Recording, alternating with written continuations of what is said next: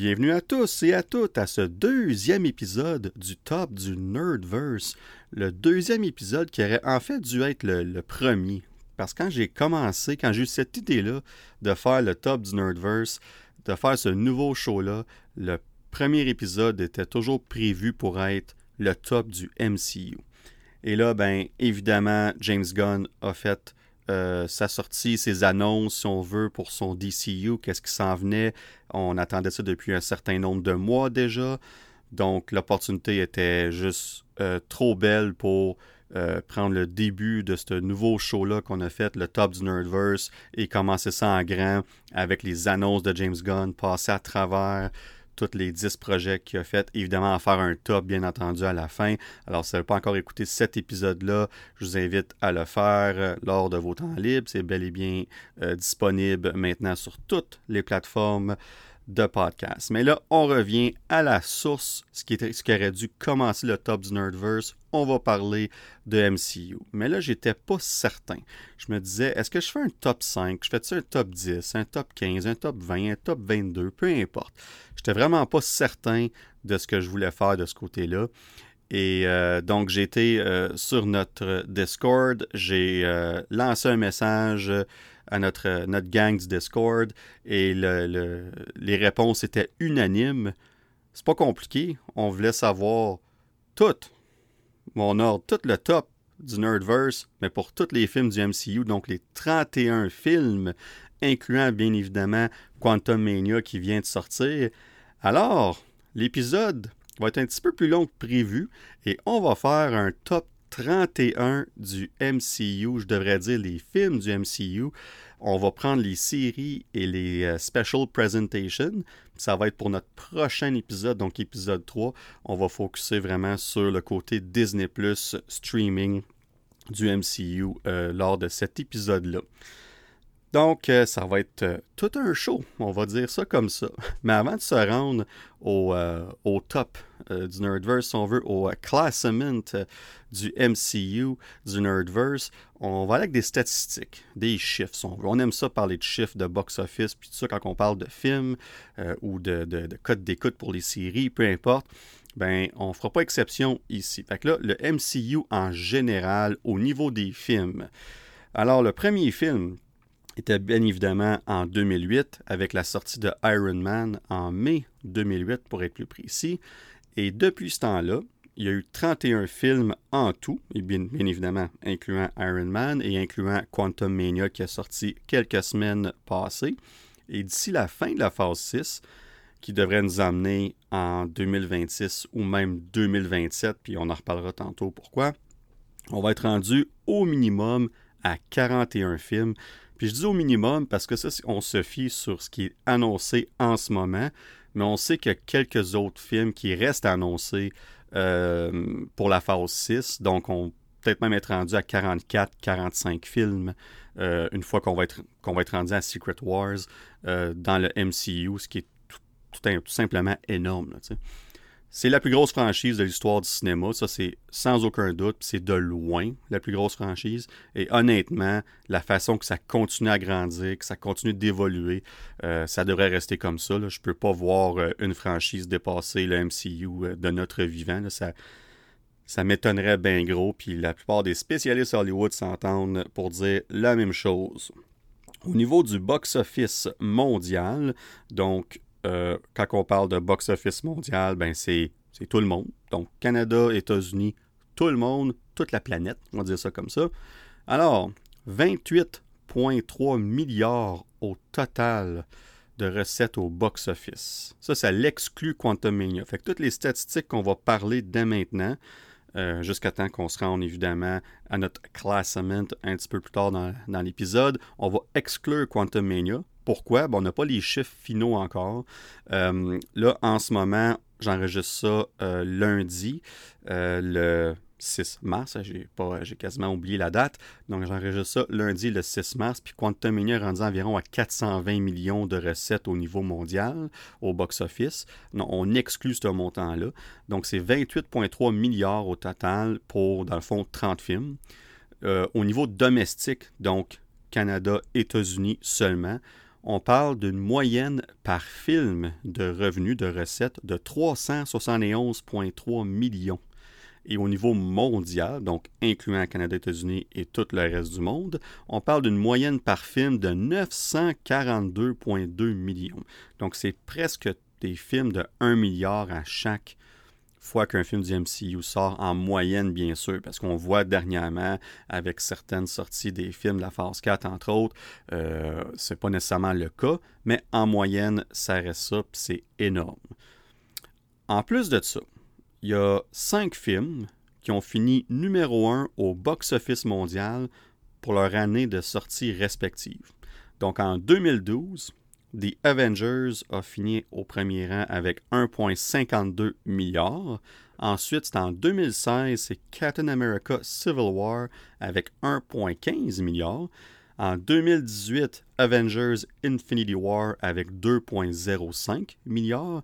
En 2019, Avengers Endgame avec 2,79 milliards, qui reste à ce jour le deuxième film le plus lucratif de tous les temps après Avatar 1 en 2009, qui lui est rendu à 2,92 milliards de dollars. Et finalement, en 2021, on a Spider-Man No Way Home, donc plus récemment, avec 1,91 milliards, qui a presque franchi le 2 milliards, mais manque un peu de jus à la fin. Mais écoute, c'est pas grave, 1,91 milliards, je pense qu'il était très satisfait. Puis surtout, on était encore en temps de pandémie, avec des restrictions qui revenaient un peu partout, en tout cas au Canada. Et euh, donc, c'est assez exceptionnel ce que Spider-Man No Way Home a pu faire dans ces temps-là. Au niveau du box-office, c'était vraiment quelque chose qu'on aurait on, aurait, on, pouvait prévoir un gros succès, mais pas à ce point-là, je pense. Qu'on se disait tout entre 1 et 1,5 milliard, gros max. Puis on a quasiment franchi le 2 milliards. Fait euh, un énorme succès pour Spider-Man No Way Home et bien évidemment Marvel Studios et Sony, parce que c'est un film qui a été produit euh, conjointement entre les deux studios. Au niveau de Rotten Tomato, qu'on aime tant parler, puis qu'on aime tant soit aimer ou chialer ou peu importe ce qu'on pense, ça reste que c'est l'unité de mesure la plus utilisée au monde pour les films et les séries et tout ça. Donc au niveau des critiques, la moyenne par film pour le Rotten Tomato est de 82,7% et la moyenne au niveau de l'audience, donc la moyenne par film est de 85,3% donc, c'est quand même une très grosse moyenne qui va peut-être baisser un petit peu en cause de Quantum Mania au niveau des critiques. Là, euh, au niveau de l'audience, ça devrait rester pas mal pareil, mais on verra bien dans, en temps et lieu voir que ça va changer d'ici ce temps-là. Et quand on parle du budget, donc euh, au niveau du budget par film, en moyenne, on parle de 199,4 millions, ce qui est pratiquement 200 millions en moyenne de budget par film Marvel euh, depuis le début euh, depuis Iron Man, si on veut. Évidemment, ça ne veut pas dire que tous les films ont coûté ce prix-là. Il y en a qui ont coûté beaucoup plus cher aussi, donc ça revient à une moyenne de 199,4 euh, millions. Euh, la plus grosse franchise du MCU, sans trop de surprise, on parle bien évidemment des Avengers. Donc, on est rendu à quatre films en ce moment. Les recettes totales au niveau mondial pour les quatre films, 7 77 milliards au box-office mondial. Lucky number 7, 777. On peut, peut pas faire, on peut pas inventer ces chiffres-là. Mais c'est énorme. Ça représente 27,5% du box-office total des recettes du MCU. Juste ces quatre films-là représentent plus du quart du box-office du MCU. C'est c'est tout simplement euh, énorme. La franchise d'Avengers en soi, si on exclut le reste du MCU, euh, serait dans le top 5, top, faudrait que je regarde, mais elle serait dans les top franchises de films, juste avec quatre films, malgré, euh, si on exclut le reste du MCU, tellement que c'est lucratif comme franchise. Le nom Avengers, bien évidemment, résonne beaucoup à travers le monde. Et euh, puis là, ben, ça me tentait de faire euh, quelque chose qu'on ne fait pas souvent sur le podcast. Euh, je vais faire une prédiction. Ouais, on va faire la, la première prédiction du Nerdverse.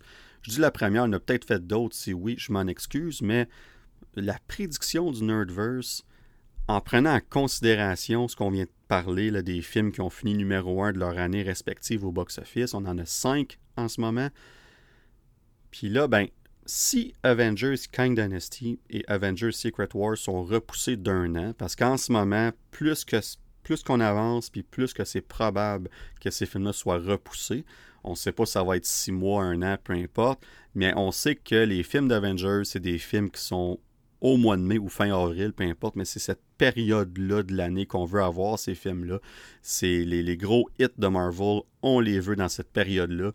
Donc, moi, ma prédiction, puis ça, c'est une autre prédiction séparée, là, c'est pas ce que je vais dire là, dans quelques instants, là, mais moi, je suis pas mal confiant qu'on va repousser et Kang Dynasty et Secret Wars d'un an, donc Kang Dynasty en 2026 et Secret Wars en 2027. Parce que là, on sait que chez Marvel et Disney, on veut distancer un peu les projets. On commence à voir le résultat de ça avec Miss euh, The Marvels, excusez-moi, qui était repoussé de juillet à novembre. Ça n'a pas d'impact sur les autres films parce que novembre était libre. C'était supposé être Blade au début, mais ça devait déjà être repoussé en septembre 2024. Donc, euh, le mois de novembre était libre. C'était ultra logique de mettre The Marvels dans cette position-là. Comme ça, on laisse un bon six mois en Guardians Volume 3 euh, en, mai et ensuite The Marvels euh, en novembre. Il y a un bon six mois entre les deux. On a le temps de, de, digérer les films, de respirer un peu. Puis ça permet aussi aux séries de Disney Plus d'avoir leur temps à eux. Parce que entre ces deux films-là, on devrait avoir et Secret Invasion et la saison 2 de Loki qui, devraient être deux très gros shows pour Marvel et Disney+. On va leur laisser la chance de vraiment avoir le focus juste sur eux et on ne parlera pas de films, on parlera pas de... Ça va être le focus vraiment sur ces projets-là respectifs. Puis tout porte à croire que c'est ce qu'on veut faire pour aller de l'avant ensuite. Donc on risque d'avoir d'autres projets qui sont poussés, puis c'est une très bonne chose. C'est ça qu'il faut faire tant qu'à moi. Euh, puis euh, on verra jusqu'à quel point. Mais en prenant ça en considération, euh, moi je suis convaincu qu'on va avoir une nouvelle bientôt, que Kang Dynasty et Secret Wars sont repoussés d'un an pour garder les dates de sortie en mai, donc mai 2026, mai 2027. Puis c'est correct comme ça. Moi, je pense qu'il n'y a pas de problème. On va avoir tellement de projets entre de toute façon, on ne va pas s'ennuyer. Mais tout ça pour dire, si Kang Dynasty et Secret Wars sont repoussés d'un an, la prédiction du Nerdverse, c'est que Marvel vont avoir un film au premier rang du box-office mondial pour trois années consécutives. Donc en 2025, ça serait Fantastic Four ou encore un certain Spider-Man 4. Parce que en ce moment, euh, tout porte à croire que le prochain Spider-Man serait en 2025. Encore une fois, pas confirmé. Mais tout porte à croire que ce serait le cas. Si c'est le cas, je pense que Spider-Man 4 pourrait faire plus d'argent que Fantastic Four, mais c'est dur à dire aussi parce que Fantastic Four, Marvel, ils vont le pousser au bout. On va être all-in avec ce projet-là. Fait qu'un des deux, tant qu'à moi, va finir numéro un de son année de 2025 au niveau du box-office. En 2026, c'est là que c'est intéressant. Kang Dynasty, s'il est repoussé en 2026, bien sûr, je prédis que Kang Dynasty va être au premier rang de son année, et ce, malgré un certain Avatar 4 qui va sortir en décembre 2026 s'il n'y a pas de délai de ce côté-là non plus. Donc on prend pour acquis qu'il n'y a pas de changement au niveau d'Avatar 4. Euh, puis oui, je sais, euh, ça, ça veut dire que Kang Dynasty doit faire un bon 2 milliards minimum pour que ça soit réaliste de même penser ça. Et euh, comme j'ai dit tantôt, on parle de 7,77 milliards pour quatre films d'Avengers. Et on va avoir euh, quoi 7 ans entre Endgame et Kang Dynasty. cette franchise-là, tout le monde, même si les gens vont avoir carrément quitté le MCU par ce temps-là, ils vont probablement aller voir le premier film d'Avengers en 7 ans. La promotion, la publicité, le marketing vont être au, bout, comme ça va être comme ils vont être all-in avec ça au niveau de Marvel puis de Disney, bien évidemment. Alors moi, j'ai... Euh, puis tu sais, eux autres, ils compétitionnent contre eux-mêmes parce que euh, Avatar s'est rendu, ça fait partie maintenant de Disney à travers Fox qui a été acheté bien évidemment par Disney. Donc, euh, ils compétitionnent entre eux, mais ils vont certainement vouloir que Kang Dynasty soit un méga hit et je suis convaincu que ça va être un méga hit pour Marvel. Et c'est là que ma prédiction devient audacieuse. C'est surtout pour cette année-là. Parce que pour 2027, encore une fois, prenant pour acquis que les films sont repoussés d'un an, les, les deux Avengers, Secret Wars serait ben, pas toute seule, mais il n'y a pas d'avatar, puis tout ça en 2027. Il n'y a rien de prévu d'énorme en ce moment, à part possiblement un film de Star Wars, mais qui n'a aucunement été annoncé encore, donc on ne peut pas prendre ça en considération. Et de toute façon, Secret Wars, le titre parle de soi-même. La majorité des gens, même les casual fans, vont connaître un minimum c'est quoi Secret Wars. On va nous le vendre comme le plus gros film de Marvel, de Avengers de tous les temps. Euh, puis Kang Dynasty devrait faire le setup parfait vers ce film-là, un peu comme entre Infinity War et Endgame, il va y avoir un an de hype qui va se, bâtir, puis on va parler, puis parler, puis parler. Fait que moi, je pense que Secret Wars va certainement faire plus d'argent que Kang Dynasty et devrait finir sans problème au top de 2027. Donc, je prédis que 2025, 2026, 2027, le premier film au box-office mondial va être un film de Marvel à chaque année. On verra si je me trompe, mais c'est la prédiction du Nerdverse. Mais là, on s'en va, on laisse faire les chiffres, on laisse faire les stats, on en a en masse parlé. Ça fait déjà presque 15 minutes, euh, même ça fait 15 minutes. Donc, c'est le temps d'aller dans le Nerdverse Classement, le top du Nerdverse, et on parle ici des films du MCU, un top 31. Euh, ça, va être, euh, ça va être quelque chose, mais ça va être le fun. J'ai extrêmement hâte de jaser de ces films-là. Euh, puis, puis, puis là, quand je parle de. C'est mon classement. C'est mon, excuse, c'est mon classement. c'est mon top. C'est pas. ça représente mes opinions, tout simplement. donc, c'est certain que vous allez écouter ça dans votre auto en marchant ou au travail, à la maison, peu importe où, puis vous allez écouter ça, puis vous allez faire comme. Il y a certains films, vous allez faire comme, ben voyons, quoi? Eh, ben là, aucune chance, tu sais. Vous allez avoir vos opinions aussi, puis c'est bien correct. Puis je vous invite à, nous joindre sur Discord ou bien aller sur notre page Facebook quand je vais mettre la publication de l'épisode. Ben, si vous l'écoutez, la publication va déjà être évidemment sur Facebook, mais de commenter avec vos tops à vous, de c'est quoi votre classement, puis euh, ou nous joindre sur Discord parce qu'on jase de ces choses-là. On, on se bâtit une belle petite communauté sur Discord. c'est, vraiment rendu le fun, puis on jase de toutes sortes d'affaires. Puis euh, souvent, il y a des petites rumeurs que je vais entendre à gauche pas à droite, puis qu'on va parler de ça aussi à ceux qui s'intéressent. Donc, euh, je vous invite à nous joindre sur Discord pour jaser de tout ce qui est Marvel, Star Wars et DC. Mais là, comment moi j'ai fait mon classement, comment j'ai fait mon top, c'est quoi mes critères? on s'entend que c'est pas une liste très définie. Je me fie à quelques aspects, mais c'est pas comme si à chaque fois que je regarde les films que j'ai une, feuille de papier puis il faut que je coche tous mes critères pour voir comment ça marche.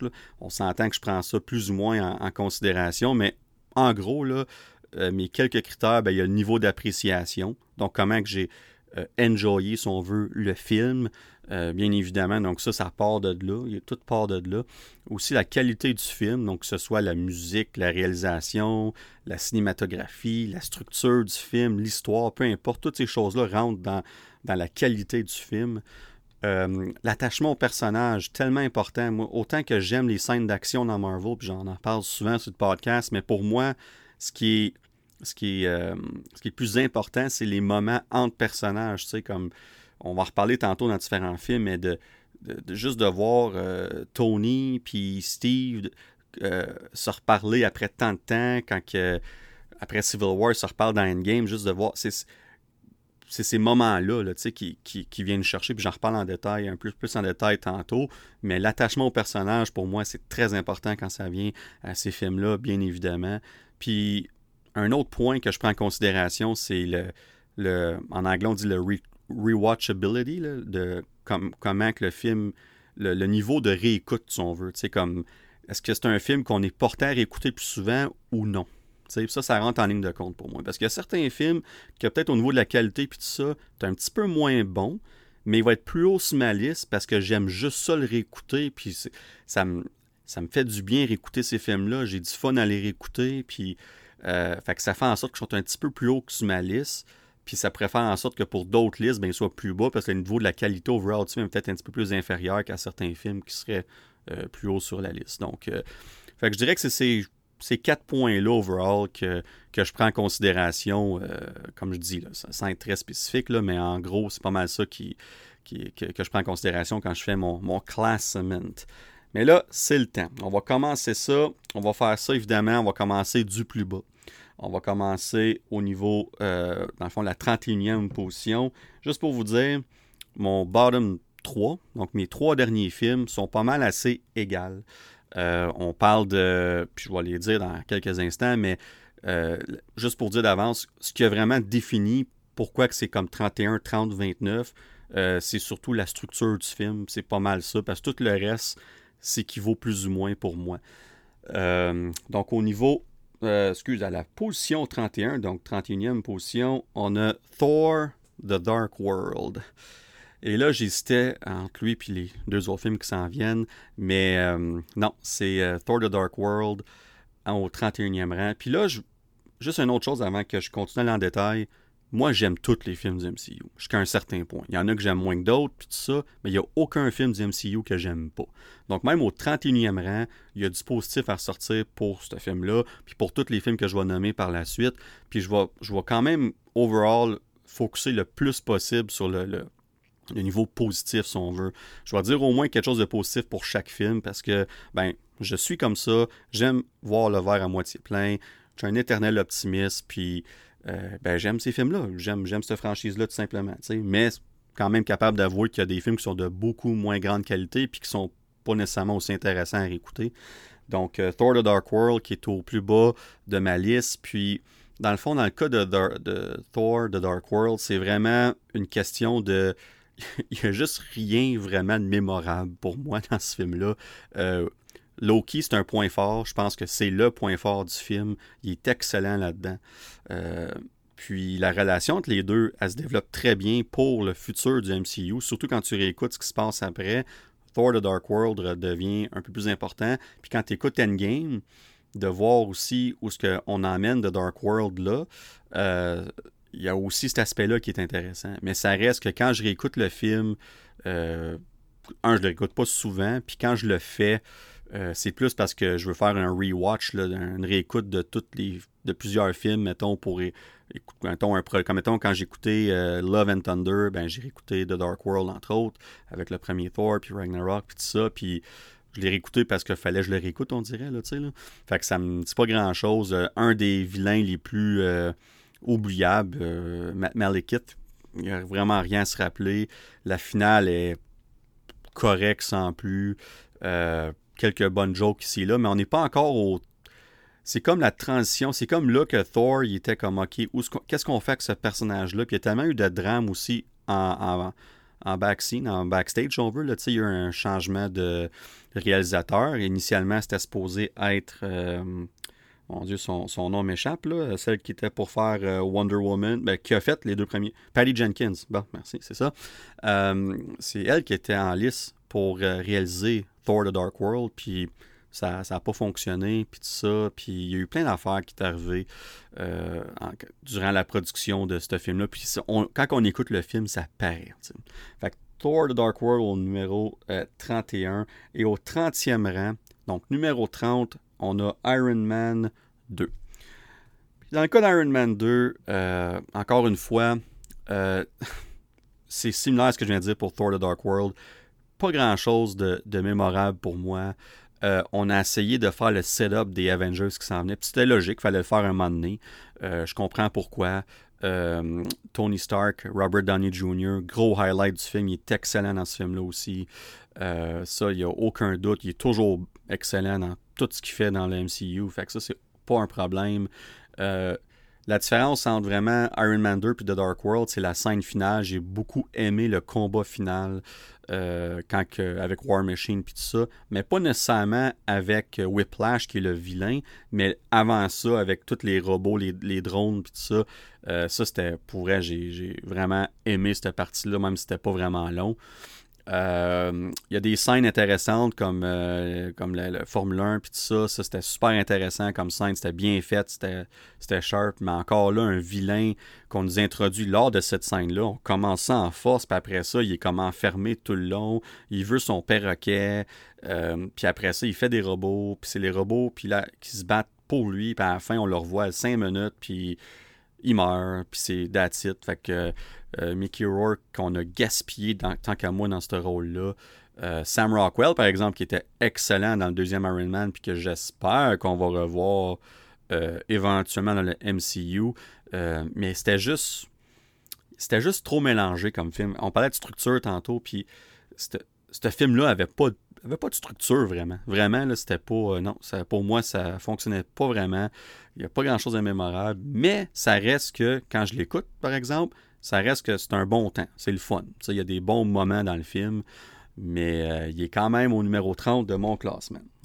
Numéro euh, de mon classement, excusez-moi. Numéro 29, The Incredible Hulk. Pour certains, c'est au dernier rang automatique parce que c'est le film qui est comme jusqu'à tout récemment, en tout cas, qui était considéré avec le moins de lien avec le MCU. Euh, on a changé l'acteur, on est passé de Edward Norton à Mark Ruffalo. Puis honnêtement, je suis un peu d'accord dans le sens que si on prend Edward Norton, on l'enlève et on le remplace par Mark Ruffalo dans ce film-là. Puis d'ailleurs, Mark Ruffalo, il était en lice pour jouer dans le film. Puis finalement, on a pris Edward Norton parce qu'on se disait que dans le moment, c'était le plus grand acteur entre les deux. Puis il, voulait participer. Mais ça n'a pas été long qu'on s'est rendu compte que c'était pour être difficile de travailler avec Edward Norton pour différentes raisons. Puis euh, on a vite, on s'est départi euh, de lui, puis on est revenu avec notre choix numéro 2 qui était Mark Ruffalo pour euh, dans le film d'Avengers. Donc on a changé de ce côté-là.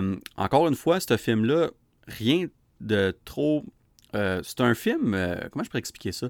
C'est comme un film d'action des années 90, début 2000. C'est une structure vraiment classique de film d'action il euh, n'y a rien de spécial, mais j'aime beaucoup la scène finale entre Hulk et Abomination.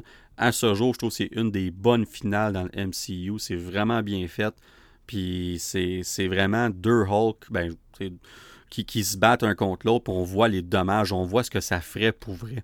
Fait que j'ai vraiment apprécié cette, euh, j'ai vraiment apprécié cette finale-là, pour vrai. Puis euh, j'ai aimé Edward Norton dans le rôle. Euh, pas, pas trippé, mais j'ai aimé. Je pense qu'il a fait un bon travail. Euh, General Ross, qu'on voit dans l'MCU par la suite, était très bon là-dedans.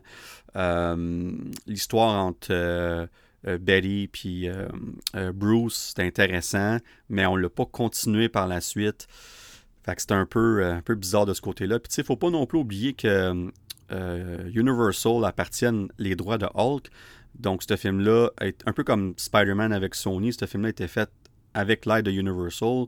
De là, pourquoi que ça file un peu différent, si on veut, quand on le réécoute. Mais, euh, mais tu sais, ça va faire 15 ans que Universal n'ont rien fait avec The Hulk. Fait que j'ose croire qu'à un moment donné, il y a une clause dans le contrat quelque part qui dit les droits vont revenir à Marvel si on est tant de temps sans faire de film ou de projet ou quoi que ce soit, on approche le 15 ans. Euh, fait tant qu'à moi, si c'est pas déjà fait on ne sait pas, je pense que les droits de Hulk devraient revenir avec Marvel bientôt, avec toutes les rumeurs de World War Hulk que j'espère encore qu'on va nous annoncer bientôt, avec toutes ces rumeurs-là qui persistent, euh, j'ai comme l'impression qu'on devrait revoir un autre film solo de Hulk dans un avenir rapproché euh, dans les prochaines années. Puis euh, honnêtement, une des choses que j'ai aimé de Incredible Hulk, c'est, de voir le, Hulk enragé. C'est comme on. c'était vraiment l'endroit où on, on, le voit le, mieux, si on veut. Il y avait son propre film, c'était vraiment ce Hulk-là qu'on voyait. Fait que c'était vraiment intéressant de ce côté-là. Euh, même si, à ce jour, mon Hulk préféré dans l'MCU, ça reste pour moi le premier Avengers.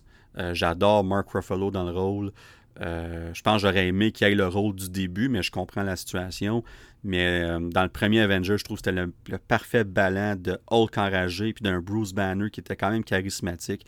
J'ai vraiment aimé ce ballon-là. Fait qu'on a Hulk au 29e euh, rang. Puis une petite anecdote ici, vite fait. La, scène post-credit de Incredible Hulk quand que Tony Stark arrive puis qui se présente à General Ross pour, dans le fond, parler de son problème de Hulk, entre guillemets.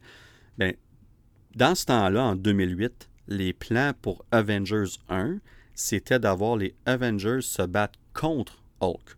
Donc Hulk aurait été le vilain du film, un peu comme qu'on voit, euh, on le voit un peu dans Avengers 1, mais surtout dans le deuxième, quand euh, Hulk puis Tony Stark, si on veut, avec euh, comment on dit, le Hulk Smash, Hulk Smash, ah, je me rappelle plus, le Hulkbuster, ça m'est revenu, mais avec le Hulkbuster, puis ça, puis ils ont le combat un à un, qui était très spectaculaire d'ailleurs. puis, dans le fond, c'était pour ça qu'on avait cette post-credit-là, parce que les Avengers, c'était pour se former, pour aider, entre guillemets, le gouvernement à arrêter Hulk. Parce qu'il était. par la fin du film, il est parti, on ne sait pas il est où. Là, fait que, euh, petite anecdote comme ça, c'est, pour, c'est ça que le setup il était supposé être, mais là, on a changé les plans entre-temps. c'est pour ça que dans le premier Avengers, on change un petit peu ça euh, de ce côté-là. Au 28e, au 28e, boy, j'ai la misère à dire, au 28e rang, donc numéro 28, c'est Ant-Man and the Wasp. Puis là, dans le fond, à partir de maintenant, il y a comme une coche de plus. À partir de 28, j'ai une appréciation euh, plus haute pour les films qui vont qui s'en viennent sur ma liste. Euh, je dirais de 28 à, peut-être 28 à 23, si on veut. Là, c'est pas mal similaire aussi. Mais il y a une coche au-dessus, contrairement aux trois euh, premiers films. Donc, Ant-Man and the Wasp, un bon divertissement. C'est comique. C'est léger. Ça a sorti dans un bon temps après Infinity War. Euh, mais encore là, euh, je reviens souvent au, mot mémorable, mais il n'y a pas grand-chose. Puis je ne suis pas porté à le réécouter autant que le premier Ant-Man qui est un peu plus haut sur ma liste. Euh, il y a beaucoup de potentiel dans ce film par exemple. J'aime les scènes de combat, les pouvoirs de Ant-Man puis Wasp. Je trouve ça super euh, original. Je trouve que c'est très créatif, l'action, mais je trouve qu'on ne pousse pas assez la note euh, dans ce film-là. Ghost, la, vilaine, encore une fois, un concept très intéressant, mais on ne pousse pas la note assez euh, au niveau des pouvoirs, puis du spectacle, puis tout ça. pour le niveau des personnages, c'est très bien. On, on, fait évoluer les, les, relations entre, entre Scott puis Cassie, puis entre Scott puis Hope, puis même Hank, puis là on cherche Janet, puis ça. Fait que il y a plusieurs aspect de famille qui va se résoudre plus ou moins dans Quantum Mania, qu'on va reparler un peu plus tard. Mais euh, ouais, ça reste un film que je trouve bien, mais sans plus.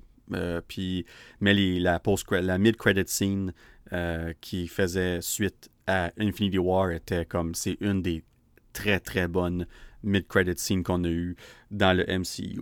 Au 27e rang, on a Captain Marvel, un film qui était plus haut sur ma liste quand je suis sorti du cinéma. Je me rappelle avoir regardé les Boys et dire j'ai vraiment aimé ça, très certainement dans mon top 15.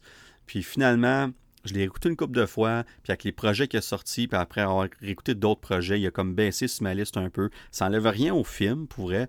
Je pense que c'est juste qu'il manquait un petit quelque chose pour que ça passe de bon à très bon ou même excellent. Euh, mais je suis un fan de Brie Larson en Captain Marvel. Je suis un de ceux qui a vraiment aimé sa performance. Et dans une situation pas évidente où ce que a joué un rôle de quelqu'un qui était se rappelait pas, qui avait perdu la mémoire, une amnésique si on veut, puis elle devait se rappeler elle était qui. Puis c'est c'est pas évident de jouer ces, ces rôles-là au cinéma parce que tes émotions doivent être in, check, si on veut. Là, puis en plus, elle est du côté des Cree. Puis eux autres, la première chose qu'ils apprennent, c'est d'être le moins émotif possible, d'être le plus nerd possible.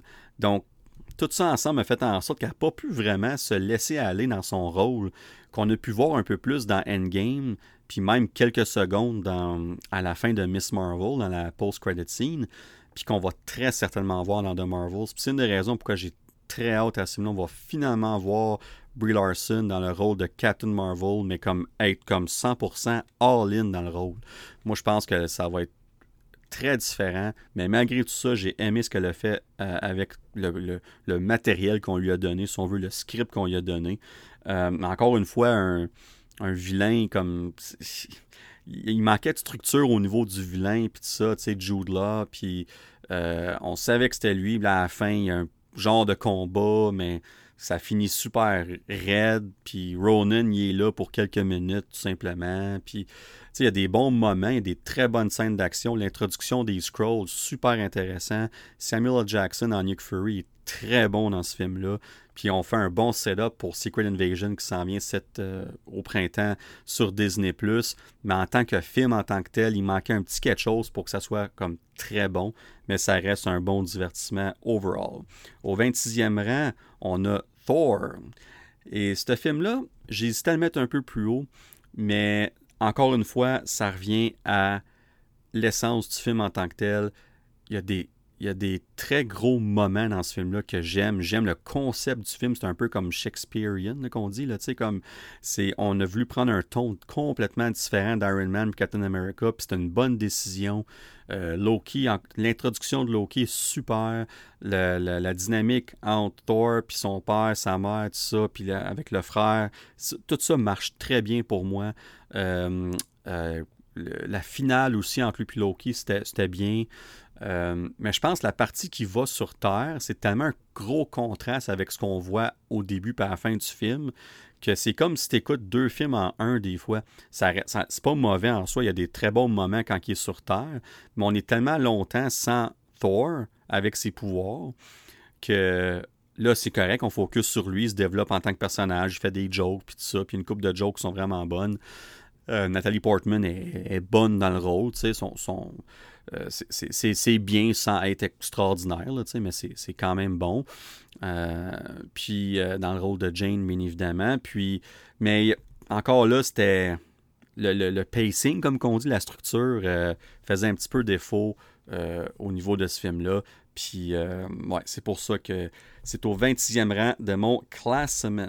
Puis là, ben, le prochain, je pense qu'il va peut-être faire jaser un peu. Peut-être ma première sélection euh, qui va être un peu. Euh, qui va sortir un peu, qui va faire réagir, si vous voulez, euh, quelques-uns d'entre vous. Et je parle ici de Guardians of the Galaxy Volume 2. Puis là, il y a des bouts de ce film-là que je capote. Les highs, comme on dit, les hauts, sont hauts, comme solides. Comme la finale avec le le, le, le funérail, si on veut, euh, de. Mon Dieu, son nom m'échappe, là.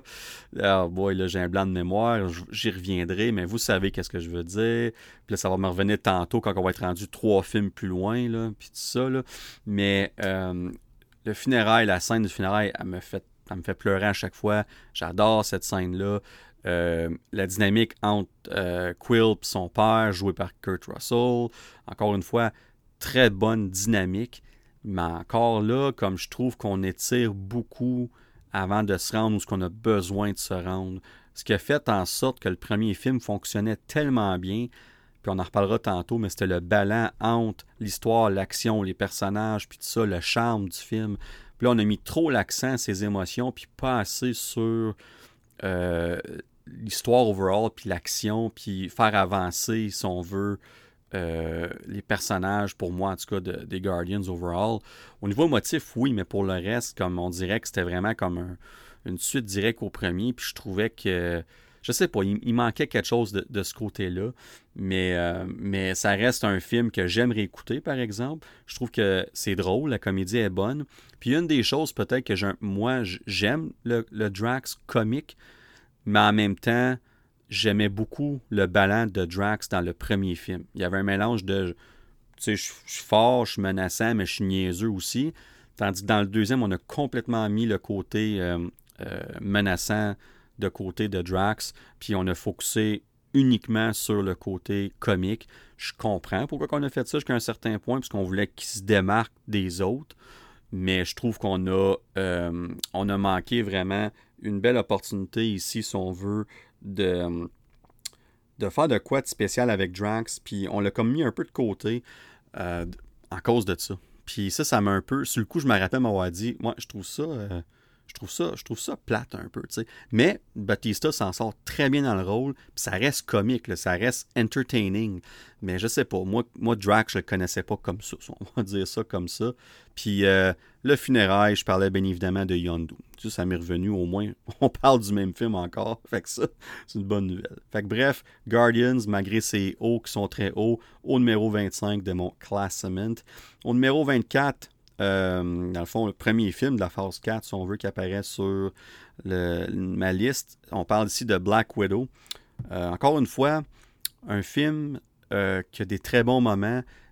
J'aime beaucoup plusieurs scènes d'action. Pour moi, la première moitié du film est très bonne vraiment comme très bonne. Puis même que je suis un de ceux qui n'a pas détesté le côté Marvel spectaculaire de la finale C'est pas vraiment ça qui m'a dérangé. Puis même qu'honnêtement, j'ai pas nécessairement détesté le twist de Taskmaster non plus. Ce que j'ai moins aimé, par exemple, c'est tout ce qu'on a bâti avec Taskmaster dans la première moitié. Taskmaster est menaçant ou menaçant, on devrait dire.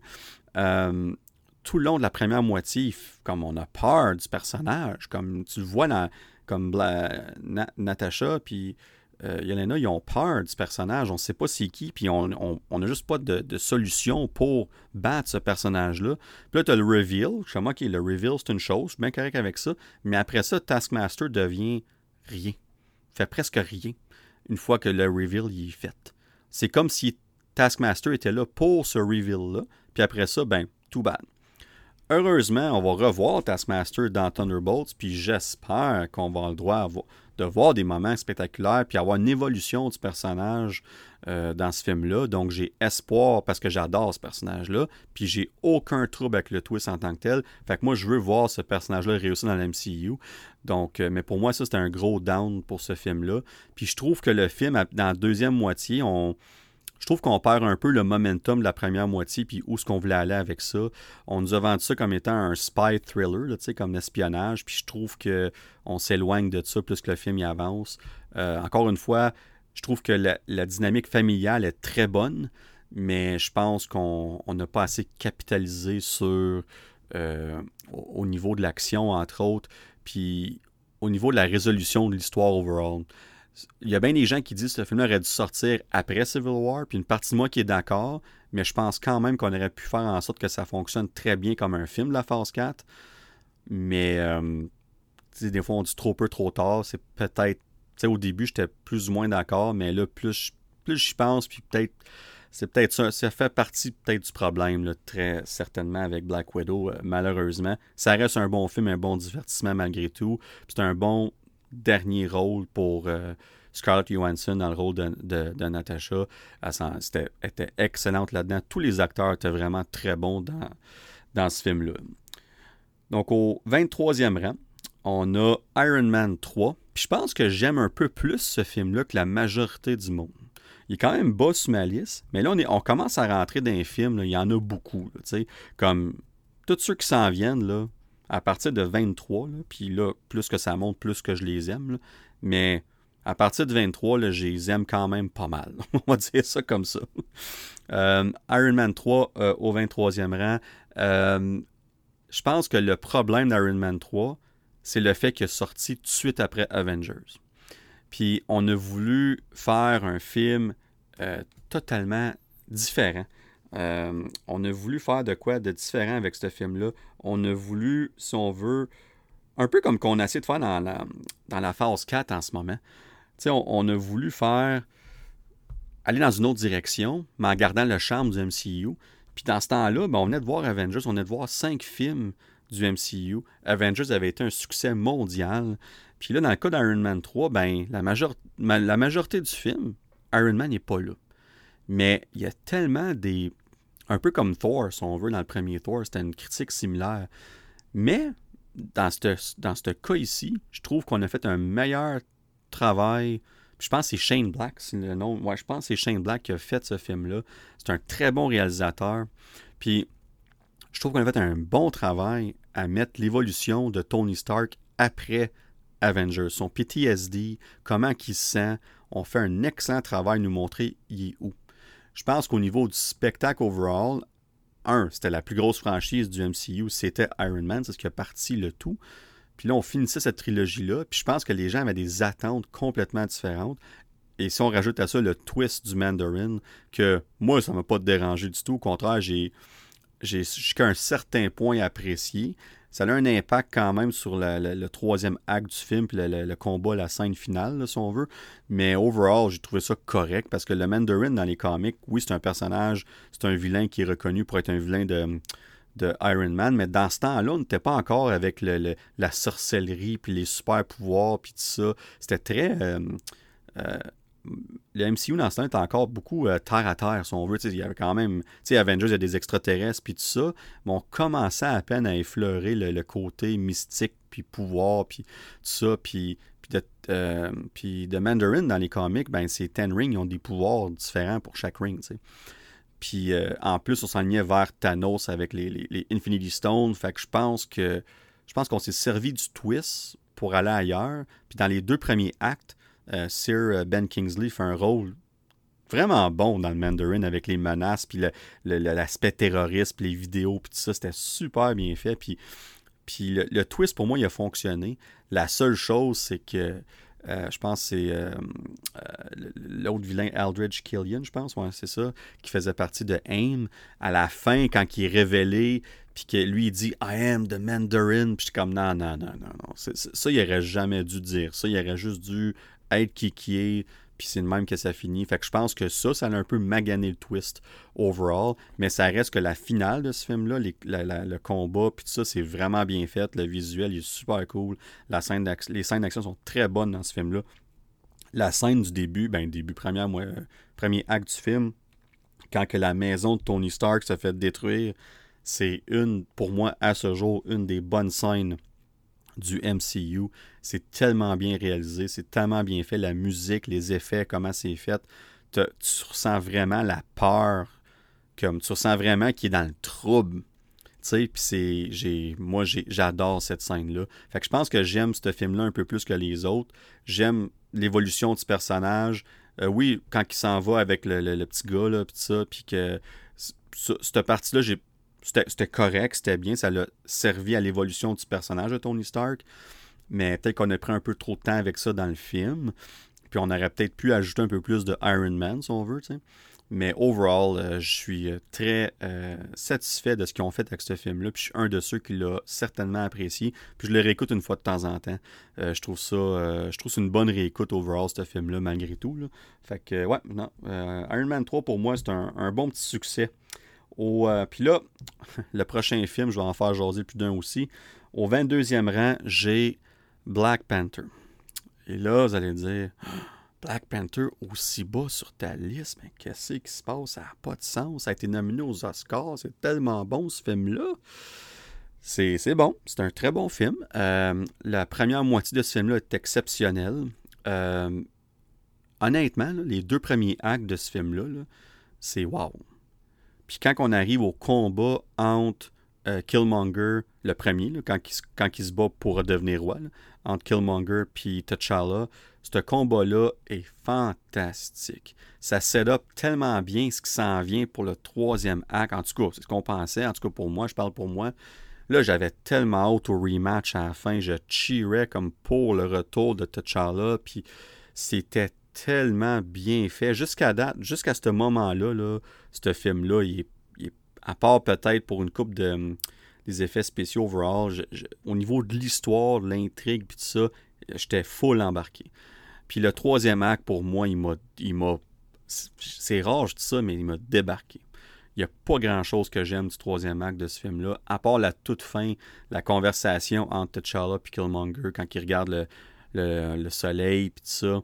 Puis la petite conversation qu'ils ont, c'est super. C'est un des très très bons moments du MCU. Je pense qu'on va faire un top des moments, ça va arriver un moment donné, ça va très certainement faire partie de ma liste. Mais, euh, à part ça, comme tout le combat final, euh, j'étais. Il n'y avait rien de spectaculaire. Le suit de Black Panther de, de Killmonger, c'était on met pas le focus dessus, c'était bizarre. On, le visuel du saut, on dirait qu'on voulait pas comme le montrer plus que deux secondes parce que on voulait pas mettre le focus là-dessus, comme pourquoi qu'il y a eu un saut là, rendu là. Puis, euh, puis le combat final entre les deux, c'est. Écoute, puis je, je veux pas je veux pas parler contre le CGI puis ça, on sait qu'ils ont été rushés pour ce film-là, ça a été documenté par la suite qu'on a manqué de temps pour finir ça. Ça nous a donné ce que ça nous a donné. Mais après avoir eu un combat aussi épique que ce qu'on a eu à la fin du deuxième acte, on aurait dû avoir un combat plus personnel, moins spectaculaire, entre guillemets. Puis encore là, est-ce qu'on a voulu suivre un peu la formule Marvel parce qu'on la suivait vraiment pas beaucoup dans les deux premiers actes? Euh, encore là, c'est rare, je dis ça, mais peut-être c'était l'erreur de, ce film-là pour la fin, en tout cas. Euh, fait que moi, pour ça, puis euh, puis dans les deux premiers actes, autant que j'adore beaucoup de choses, moi je trouve que dans ce film-là, le, plus gros défaut pour moi, c'est l'action overall, mis à part le fameux combat du deuxième acte entre Killmonger et T'Challa. Mais overall, pour moi, l'action laissait beaucoup à désirer. Puis là, on va parler tantôt de Wakanda Forever. Tant qu'à moi, c'est un très gros upgrade de ce niveau-là dans ce film-là. Mais ça n'enlève rien aux performances dans le film, ça n'enlève rien à tout ce que le film a accompli. Je suis très conscient de ça. J'aime beaucoup d'éléments, j'adore beaucoup d'éléments de ce film-là. Euh, puis comme je disais tantôt, à partir du 23e rang, j'aime beaucoup tous les films qui s'en viennent jusqu'à un certain point. Euh, puis tout ça pour dire que Black Panther est au 22e rang, mais euh, ça change tout le temps. Mais overall, ça reste un film historique pour plusieurs raisons. Et c'est un film qu'on va se rappeler de pour les bonnes raisons aussi. Au 21e rang, j'ai Captain America, The First Avenger. Lui, ce film-là, là, je vais vous avouer, quand je l'ai écouté, quand je suis sorti du cinéma en 2011, quand c'est sorti, euh, il était au bas de ma liste. Il y avait juste quatre films dans ce temps-là, mais c'était celui que j'aimais le moins de Marvel jusqu'à date. Puis, euh, c'était ça, quatre films C'était le cinquième? C'est pense. Il y avait deux Iron Man, Hulk, puis Thor. Ok, c'était le cinquième film, c'est ça. Puis, euh, il était au bas de ma liste. Il y a plusieurs éléments que je tripais pas tout de ce film-là. Mais ça, c'est le genre de film que plus tu le réécoutes, plus que en sachant ce qui est arrivé après, ça complète tellement bien le portrait. Puis ce film-là a tranquillement monté sur ma liste, mon classement à chaque fois. Puis là, il est rendu au 21e rang. Puis il y a encore des éléments que j'aime plus ou moins, mais il y a beaucoup de choses qui fonctionnent très très bien pour ce film-là. Euh, j'aime ce qu'on a fait avec Red Skull. J'adore Chris Evans dans le rôle de Captain America. Pour moi, c'est un des meilleurs castings du MCU. Euh, il, a, fait un job de maître euh, avec ce. Puis puis je trouve que oui, ça a pris une coupe de films, je pense, pour les gens apprécient Captain America dans l'MCU. Je pense que c'est vraiment à Winter Soldier qu'on a vraiment commencé à triper overall sur Captain America. Mais avant ça, même dans son propre film, je trouve qu'il fait un très bon travail. Je pense que c'est peut-être le setup des années 40, la Deuxième Guerre mondiale. On est complètement distancé de l'univers interconnecté qu'on nous avait promis avec la fin du premier Iron Man, puis tout ça. Puis c'est peut-être ça qui a un peu sorti le monde de ça, mais ça reste que c'est un bon divertissement euh, overall. Puis euh, la transition, comment il gagne ses pouvoirs, comment il devient Captain America, c'est super bien fait. Le balance entre son côté moral, puis qu'est-ce qu'il veut faire pour le bien, puis tout ça. Encore une fois, super. Sa relation avec Peggy, très très bien développée aussi. On y croit. Puis ça fait en sorte que quand on arrive à Endgame puis tout ça, on y croit parce qu'il y a d'autres moments dans, à travers les films qu'on nous qu'on continue à bâtir cette relation-là. Même si c'est des petits moments de quelques minutes, c'est ça marche très bien. Euh, puis la finale de ce film-là, comme le combat entre Red Skull puis tout ça, puis Captain America, ça marche bien. Mais la finale, la dernière scène, euh, quand il se réveille puis dans le présent, c'est une des meilleures scène finale du MCU pour moi. J'ai tripé sur ça. Puis quand il dit comme j'avais une date, puis là ça coupe, t'es comme oh my god. c'est comme c'est tellement, tellement bien fait. Puis après ça, dans la post-credit, on avait nos premières images du, pour le film d'Avengers. C'était nos premières images ever. Puis je me rappellerai toujours, là, le monde, il capotait dans le cinéma. C'était débile. Fait que ça, juste pour ça, c'est ça, ça, la finale a vraiment bien marché pour moi euh, pour ce film-là. Au 20e rang, Doctor Strange. Et encore là, Doctor Strange euh, pourrait être un peu plus haut, un peu plus bas, ça dépend des jours, mais je pense qu'il est très solide au 20e rang dans ma liste. Il y a beaucoup de choses que j'aime de ce film-là. Benedict Cumberbatch dans le rôle, il est exceptionnel. C'est un fit parfait. Ils ont trouvé l'acteur idéal pour ce, film-là, pour ce rôle-là. Puis d'ailleurs, c'était, je pense c'était. Il y avait d'autres acteurs qui étaient en lice, mais on voulait vraiment lui. Puis on a bougé la production du film pour que ça fitte pour l'avoir. Puis aujourd'hui, c'est un pilier du MCU. Probablement un des membres les plus importants du MCU à ce jour. Puis il va probablement devenir une des pièces maîtresses quand on va arriver au prochain Avengers. Puis tout ça, comment que son importance va être capitale dans où ce qu'on s'en va dans le MCU. Fait que de ce côté-là, super bien fait. Euh, je trouve que le, on était un petit peu safe. Puis là, vous allez me dire, ouais, mais là, il y a la dimension miroir, euh, ça, les, les, buildings revirent de bord comme dans Inception, puis la, il y a plein de choses qui se passent dans ce film-là. Mais quand on connaît le personnage de Doctor Strange, puis là, je vais arriver bientôt à Multiverse of Madness, euh, c'est flyé, là. Tout son univers, là, tu sais. Fait que je pense qu'on a été smart de faire ça, par exemple. Je pense que c'était la façon de le faire pour introduire les gens puis s'assurer que le plus de gens possible aiment le personnage puis qu'ils apprennent à l'aimer encore plus avec les films qui s'en viennent après. Mais, euh, mais c'est peut-être pour ça qu'il est un petit peu plus bas sur ma liste. Mais ça reste que moi, j'adore écouter ce film-là. Euh, je le réécoute quand même souvent. J'aime beaucoup ce film-là. le combat final entre lui et Dormammu, puis avec le, le, loop qui revient tout le temps, c'est ingénieux, c'est différent. On a osé quelque chose de nouveau, puis pour moi, ça a super bien marché. Puis même la scène avant ça, quand on rewind, quand on recule le temps, comment c'est fait, puis c'est tellement cool. comme il y, a, plusieurs très bons moments dans ce film-là. Puis même la scène où ce qui se bat euh, euh, avec le euh, en esprit, là, dans l'hôpital, puis tout ça. Ça aussi, c'était super bien fait. Fait que bref, il y a beaucoup de très bons moments dans ce film-là. J'ai pas grand-chose à dire de négatif, à part le fait qu'on s'est retenu un peu, mais je comprends pourquoi. Mais ça fait en sorte que pour moi, il peut pas être plus haut en cause de ça. Mais il aurait pu être plus beau aussi si on aurait manqué notre coup, si on aurait osé pousser. Puis c'est peut-être ça qui qui a été le risque aussi. Mais j'adore ce film-là overall. Pour moi, c'est euh, un de ceux que j'aimerais écouter quand même régulièrement. Puis Doctor Strange est un de mes personnages préférés aujourd'hui dans le MCU. Et là, ben, au 19e rang, ben, j'ai Doctor Strange in the Multiverse of Madness sont collés back-to-back. Puis pourquoi que j'ai Multiverse of Madness une coche au-dessus du premier Doctor Strange, ben, qu'est-ce que je viens de dire tantôt? On a osé pousser la note davantage avec ce film-là. Puis, même si ça n'a pas toujours marché, il y a des moments dans le film pour moi qui sont. Puis, c'est pas nécessairement à cause qu'on a osé pousser la note. Je pense que c'est plutôt le côté Sam Raimi de la, situation. Puis, j'enlève rien au réalisateur Sam Raimi qui est excellent dans ce qu'il fait. Il a fait euh, d'excellents films, puis tout ça. Mais Sam Raimi et Sam Raimi. Puis ça marche ou ça marche pas. Fait que des fois ça marche bien, d'autres fois non. Fait que bref, euh, c'est, c'est, des petits moments que j'ai un peu plus de misère. Mais bref, euh, ça reste que moi, j'ai aimé, excusez-moi, beaucoup de, de, Il y a beaucoup de bonnes choses dans Doctor Strange in the Multiverse of Madness quand on connaît le personnage de Doctor Strange, mais je comprends pourquoi que beaucoup de gens n'ont pas nécessairement aimé le film. Puis j'en connais quelques-uns qui vont écouter l'épisode en ce moment qui vont se dire il est bien plus bas sur ma liste, puis c'est correct. Puis moi, il est quand même pas très haut, on se dire ça. Il est même pas dans la première moitié. Mais ça reste que je. Puis je, me, je me retrouve à le, à le réécouter quand même souvent. Je pense que ça déjà 3-4 fois que je le réécoute depuis qu'il est sur Disney. Puis euh, il, est facile à réécouter. Puis quand on enlève tout l'aspect comme hype qu'on avait, puis des attentes démesurées qu'on avait, puis une fois que tu le réécoutes, tu fais juste l'écouter pour l'écouter, on dirait que tu es comme OK, ouais, fait ce qu'ils ont essayé de faire, overall, ils ont très bien réussi à le faire.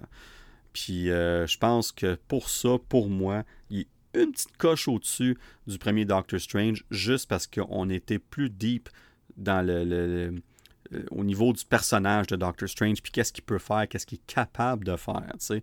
Puis on, fait vraiment évoluer parce que là, on prend en considération qu'il y a eu Infinity War, Endgame, puis No Way Home entre les deux films, puis on est rendu ailleurs avec Doctor Strange, puis on a osé faire ça. Puis pour moi, euh, c'est pas tout qui a marché, mais qu'est-ce qui a marché est très fort. Puis euh, c'est un film en denti, mais je dois avouer que plus je l'écoute, puis plus que je l'aime, mais les choses que j'aime pas, je continue à pas, pas trop les aimer. On va dire ça comme ça. Au 18e rang, euh, un autre film qui va faire jaser, j'ai Eternals. Puis là, il y a des gens qui se disent Coudon, y a-tu oublié de nommer Eternals? Il devrait être dans les trois derniers, il devrait être dans la cave. Qu'est-ce qui se passe? Il l'a oublié. Non, non, je ne l'ai pas oublié. Je l'ai au 18e rang. Euh, un peu comme je viens de dire pour Multiverse of Madness, je pense que j'ai plus aimé Eternals que beaucoup de monde, que la majorité des gens. Euh, oui, c'est pas un film traditionnel du MCU. Oui, il y a des longueurs, mais il y a comme ce qu'on a voulu faire avec ce film-là. C'est unique. Le visuel, c'est vraiment un des plus beaux films visuels au niveau visuel du MCU. Euh, j'admire ce qu'on a essayé de faire avec ça. Moi, j'aime l'action de ce film-là. Le troisième acte de ce film-là, pour moi, c'est un des bons troisième actes du MCU. J'adore la finale de ce film-là. Puis oui, on n'a pas entendu parler depuis, mais là, avec ce qui s'en vient, puis on va reparler dans un épisode prochain du podcast, épisode 35 pour être précis, où est-ce qu'on s'en va avec le futur du MCU. Puis inquiétez-vous pas, euh, ce qui s'est passé dans le film va revenir en force, euh, se mêler à tout ce qui se passe dans l'histoire du MCU en ce moment. Euh, j'ai aimé la plupart des personnages de, des Eternals, même si on avait 10 à nous introduire en quelques heures. Je trouve qu'on a fait du mieux qu'on a pu, mais ça reste une des faiblesses du film que c'était peut-être trop en peu de temps. Euh, ça, je suis d'accord, mais je trouve que dans les circonstances, on a fait un bon travail. J'adore Kingo, j'adore Druig. De voir Angela Jolie, Salma Hayek dans un film de Marvel, c'était super le fun de voir ça. J'ai peut-être pas autant apprécié le, personnage de Salma Hayek que celui d'Angela Jolie de Tina. Euh, j'ai trouvé ça intéressant ce qu'ils ont fait avec son personnage, puis j'ai hâte de voir ce que ça va aller. Euh, mais on verra bien. Puis, ben, moi, j'étais un méga fan de Karun. Euh, moi, c'est vraiment un de mes personnages secondaires préférés dans tout le MCU. Quand on parle de sauver le monde, ce qui, est un sujet prédominant dans le film de Eternals, puis le fait qu'il est assis à la table avec eux, puis comme, ben, puis il parle, on devrait sauver le monde ou pas, puis lui, comme, ben, je suis peut-être biaisé, mais je pense qu'on mérite une chance de, de s'en sortir, puis de se racheter en tant qu'humanité. Puis de voir que c'est ce gars-là qui dit ça, il est tellement comme. Il est tellement pur d'esprit, d'âme. Comme, ah, moi, euh, ce personnage-là a tellement bien marché. Je trouve que ça a acheté une belle touche d'humanité dans ce film-là. Moi, quand je réécoute ce film-là, j'ai hâte de voir Karoun. Il y, a, eu un impact pour moi dans ce film-là. J'ai adoré ça. Puis, euh, ouais, non, pour moi, c'est un, c'est un, un très, c'est un bon. Non, je dirais c'est un très bon film. Pour. Je n'ai pas peur de le dire. J'ai aimé ce film-là, malgré ses longueurs par moment. Euh, puis j'ai aimé la mid-credit scene, non, la post-credit scene. La mid-credit scene avec Star Fox, c'était correct, ok. Je, ne suis pas très hype de voir ce qui va arriver avec son personnage, mais on verra ce que ça va donner. Mais de voir, par exemple, euh, du côté de, euh, de, de Black Knight, de, Dwayne. Euh, de... Ouais, c'est ça. Euh, mon Dieu, son nom m'échappe. Jon Snow. en tout cas, ouais. Euh, Dane Whitman. Hey, bon, m'a dit Dwayne, mais je sais pas Dwayne, c'est Dane. Dane Whitman. vraiment hâte de voir ce qu'on fait avec ça, puis d'entendre la voix de Blade. On l'a pas vu, on l'a pas vu depuis, on l'a pas entendu depuis, mais c'était bel et bien la voix de Blade. Donc, on va voir ce que ça va donner, puis où est-ce que ça va nous mener. Au 17e rang, j'ai Ant-Man. Euh, le premier Ant-Man. Puis écoute, ce film-là, j'ai presque rien à dire de négatif, ce film-là. J'adore ce film-là. J'adore le réécouter. J'adore le fait que c'est léger. Euh, l'introduction de Scott Lang dans l'MCU, super. Euh, comment les, les visuels d'Ant-Man, c'était nouveau dans le temps, c'était original. J'ai adoré ce qu'on a fait avec ça. Puis l'histoire est pas grosse, c'est une histoire d'un heist, comme on dit, un vol. C'est simple, c'est efficace, mais c'est exactement ça qu'il fallait que ça fasse. Ça marche extrêmement bien. On n'a pas voulu être autre chose que qu'est-ce qu'on aurait dû être, euh, parce que ça, a sorti après Avengers Age of Ultron. Puis euh, on a juste respecté notre, nos limites dans ce film-là. Puis je trouve que c'est une force du film. Euh, pour vrai, ce film-là, euh, je, l'adore. Je l'adore. Puis la seule raison qui est au 17e rang, c'est que les films qui s'en viennent plus haut, ils ont peut-être certaines choses qui, sont plus venus me chercher, ou il y a des films qui sont tout simplement juste plus gros que Ant-Man, puis qui, qui font en sorte que sont plus haut ça, ça lisse. Mais euh, ce film-là, pour moi, marche sur toute la ligne. Ensuite, au 16e rang, Avengers Age of Ultron, un film qui, qui gagne à être écouté. Puis avec les années, avec ce qui est sorti par la suite, c'est vraiment le meilleur exemple d'un film que tu revisites après, que tu réécoutes, puis qui fonctionne mieux. Moi, je trouve que Avengers Age of Ultron est vraiment un des films, sinon le film de Marvel avec les meilleures scènes d'action. Euh, peut-être Shang-Chi aussi est proche de là, on va en reparler tantôt. Mais Age of Ultron a des excellentes scènes d'action. Je réécoute ce film-là, je sais comment c'est spectaculaire ce film-là. Encore une fois, peut-être des petites longueurs ici et là, puis c'est bizarre à dire pour un film d'Avengers, mais c'est la façon qu'on a fait le film, le, pacing, si on veut. Je pense s'il y a un défaut à dire, c'est bien ça. Puis ça fait en sorte que des fois, il y a des longueurs dans un film aussi spectaculaire et grandiose. Ça devrait pas être le cas. Mais on le ressent parfois dans le film. je pense que c'est pour ça que c'est le le moins bien coté des quatre films d'Avengers. Mais à part ça, le reste, ça marche pas bien. Puis peut-être aussi le fait que la, scène finale, c'est comme un quasiment un repeat du premier, mais en place des, extraterrestres et des robots, si on veut. Fait qu'on on est allé très similaire, si on veut. Fait que c'était peut-être un peu moins original de ce côté-là, un peu moins nouveau, mais ça reste que la scène finale, l'action, est comme, excusez mon langage, mais c'est crissement cool. C'est tellement bien fait de voir euh, euh, euh, Scarlet Witch, de voir Wanda, puis Pietro se mélanger à ça, Vision aussi. Puis ça, pour moi, c'était un très, très gros succès de ce côté-là. Puis de voir aussi, est-ce qu'on peut s'entendre pour dire que Captain America, on va faire une petite parenthèse. Captain America, il, a toujours été worthy de prendre le, le Mjolnir, le, le marteau de Thor. On va se dire les vraies choses tout de suite. Là. On va en reparler dans Endgame tantôt. Mais pour moi, c'était sans aucun doute, sans équivoque. On le voit dans ce film-là. T'es pas, pas 92% worthy ou 75% worthy. Tu le fais bouger le marteau ou tu le fais pas bouger. Si t'es pas capable de le lever, il bouge pas. La preuve, plein de monde a essayé avant Steve puis il n'a pas bougé pantoute. Puis pourtant, c'est tous des, héros, des super-héros qui, ont, qui, qui, qui, qui, se, battent pour le monde. Ils sont pas parfaits, mais ça reste, overall, des très bonnes personnes. Puis là, ben, soudainement, Steve, il fait branler un peu, il fait bouger un peu. Puis le monde, il disait, ouais, mais c'est fallait qu'il règle avec, il savait pour Bucky, puis le, le père, les parents d'Iron Man, fallait qu'il règle ça avant. Non, non, non, non. Tu le fais bouger le marteau ou tu le fais pas bouger. On le voit, il pogne, ça bouge un peu, il arrête de tirer dessus, il se reprend, puis là tu vois Thor qui est comme oh shit. Puis là, il se reprend, il tire, deux secondes, il dit ah, il dit non, j'ai pas été capable. Steve Rogers a réalisé qu'il aurait pu le lever, puis étant Steve Rogers, la personne qu'il est, il voulait pas show it off devant personne, il voulait pas show it off devant Thor. Il a réalisé dans la microseconde près, il dit ah, je peux le lever il a remis ça là, il a tiré, il a fait à croire qu'il pouvait pas. Puis quand c'était le moment de le faire dans Endgame, il l'a fait. Puis quand que Thor le regarde dans Endgame puis il dit I knew it, je le savais, c'est pas je savais, il fallait que tu règles tes problèmes entre toi puis Iron euh, puis Tony puis Bucky puis tout ça. Il savait que du début Steve, il était worthy, puis c'est ça qui est ça. Petite anecdote, petite parenthèse, je voulais faire. C'était important pour moi d'en parler à un moment donné sur le podcast, puis j'ai réussi à le plugger. Je n'ai peut-être déjà parlé, je m'excuse, je me répète, mais pour moi, c'est important d'en parler dans le moment. Bref, Age of Ultron au numéro, euh, au 16e rang. Ensuite, au 15e, Thor Ragnarok. Euh, encore une fois, j'adore ce film-là. Euh, il y a certains aspects, puis là, je vais, vous le dire tout de suite, le prochain, c'est Thor Love and Thunder. Puis je vais en parler des deux en même temps.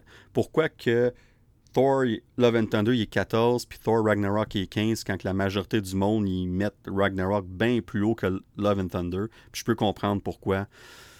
Moi, la seule différence entre les deux, pour vrai, si on, en oublie l'humour puis tout ça, c'est que je trouvais que dans le Thor Ragnarok, ça m'a un peu déstabilisé à quel point c'était drôle, puis que le... j'ai jamais senti le danger.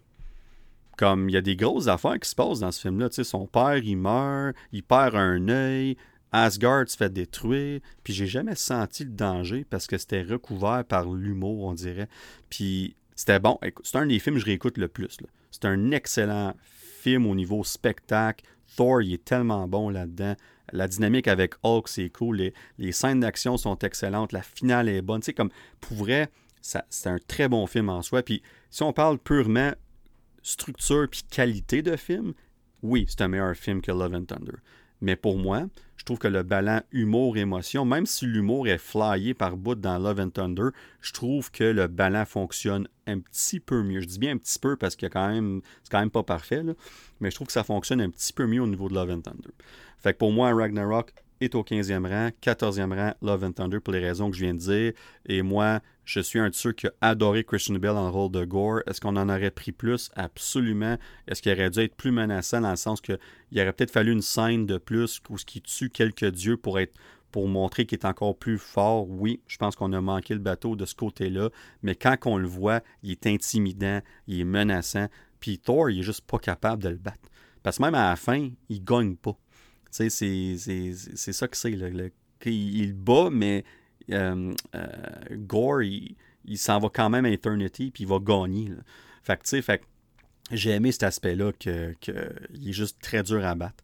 Fait que ça, pour moi, ça a super bien marché, même si je n'aurais pris plus, puis qu'on a manqué un peu de développement au niveau de ce personnage-là. Similaire à Jane, j'ai aimé ce qu'on a eu de Jane, mais on aurait peut-être pu en prendre plus un peu. Euh, mais j'aime la transition de Thor, où ce qui est au début du film, pour ce qui s'en va à la fin. Je trouve qu'on a très bien fait ça. Puis oui, l'humour est flyé par bout. Oui, le niveau de la qualité des, effets visuels, tout ça par bout, ça a l'air un peu plus cheap que ce qu'on est habitué à Marvel. Mais honnêtement, j'ai du fun quand j'écoute ce film-là. Puis il est facile à réécouter. Puis je, prends ça en considération dans, dans ma liste. Puis au 13e rang, ben, on a le plus récent film du MCU, Ant-Man and the Wasp, Quantum Mania. Euh, on va en parler plus en détail dans le prochain épisode du podcast, épisode 34, donc dans la prochaine semaine. Euh, on va en parler en détail. Donc, je ne vais pas vraiment en détail ici, mais il est au 13e rang. J'ai vraiment j'ai aimé ça. Je dirais que j'ai vraiment aimé ça. Oui, des aspects qui marchent plus ou moins, mais pour vrai, on parle de fun. J'ai eu du fun dans ce film-là. L'action était bonne overall.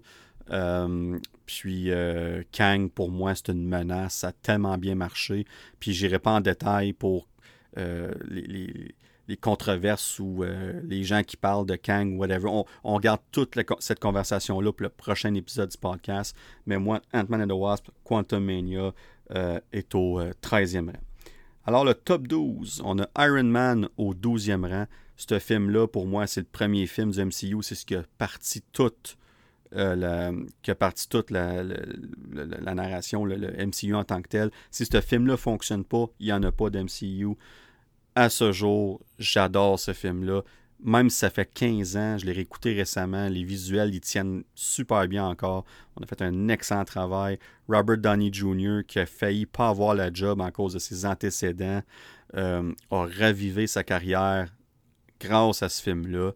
Euh, puis on n'aurait pas pu choisir. Il n'y a pas personne d'autre qui aurait pu jouer Tony Stark. on y est souvent sur le podcast de Tom Cruise parce qu'il était dans une conversation, mais même Tom Cruise n'aurait pas pu faire ce que Robert Downey Jr a fait avec le rôle de Iron Man.